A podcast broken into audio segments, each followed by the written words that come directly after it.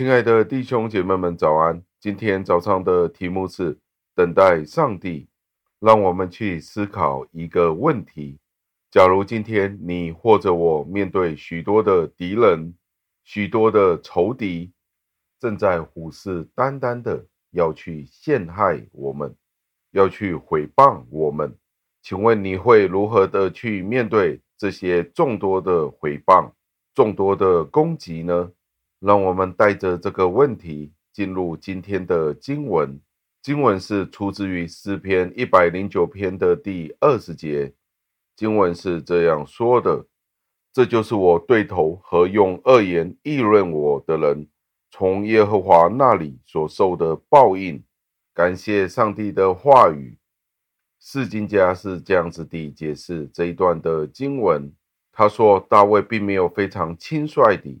漫不经心的去咒骂他的敌人，但是他却是遵守上帝的吩咐，这也解决了我们开始的问题。假设今天我们遇到我们的敌人的时候，我们会怎么样的去面对？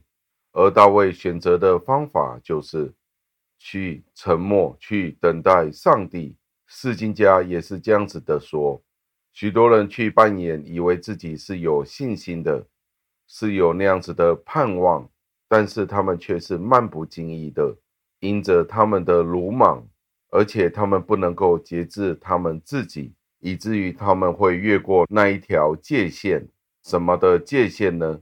就是那一条忍耐等候上帝的那一条线。在这里，我们可以看到大卫是用一颗很清晰的信心去看到上帝的心意。他也使用他一颗非常微小的头脑，缓缓地说出刚才的经文。因为在上帝的保护之下，他是致力的去培养他的敬虔。我们肯定的这样子说：当人去依赖其他人的时候，这一个举动一定会触怒、惹怒上帝。所以，即使是全世界都离弃了我们。我们都应该学习，好像诗人一样，我们抬头仰望天空，寻求那一个保护者、拯救者。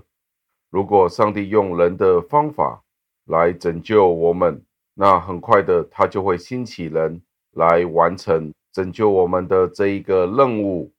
但是如果上帝选择将这个世界上一切的帮助挪走，以至于为了要考验我们的信仰，我们就不应该为了这样子的缘故去盼望上帝，祈求上帝出手帮助，因为最终只有一个反面的效果。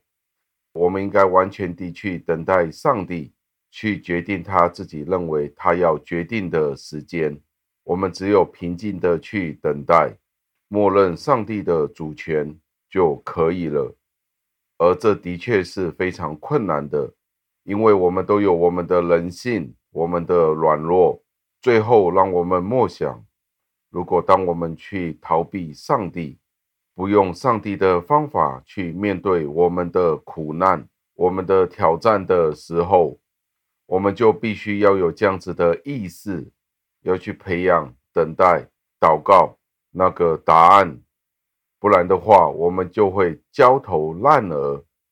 虽然等待是一个挑战，但是圣灵却时常是使用这样子的教导，来教导我们仰望上帝，而不是寻求人的拯救。当你去祷告、祈求、等待上帝的时候，你学习到了什么样的功课呢？让我们一同祷告，亲爱的恩主，今天我们最难的功课。可能就是我们要去面对您，我们要去等待。当许多的攻击、许多的言语是回谤我们的时候，主啊，许多时候我们是用人的方法帮自己开脱、帮自己拯救，但是我们却是没有等待您。主，我们真的是对不起您，我们都有得罪您的时候。但是又有谁像您的仆人大卫一样，都有这一个忍耐呢？更甚乎的是，耶稣基督可以在十字架上等待罪人的悔改，那种更加大的牺牲，不是更加值得我们去学习吗？主啊，求您赦免我们没有耐性的罪。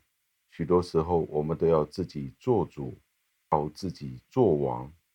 求主赦免，带领我们走出我们黑暗的日子，面对众多的危难。求主亲自地帮助我们，教导我们更加有这个心去等待您自己的时间，听我们的祷告。赞美感谢，是奉我救主耶稣基督得胜的尊名求的，阿门。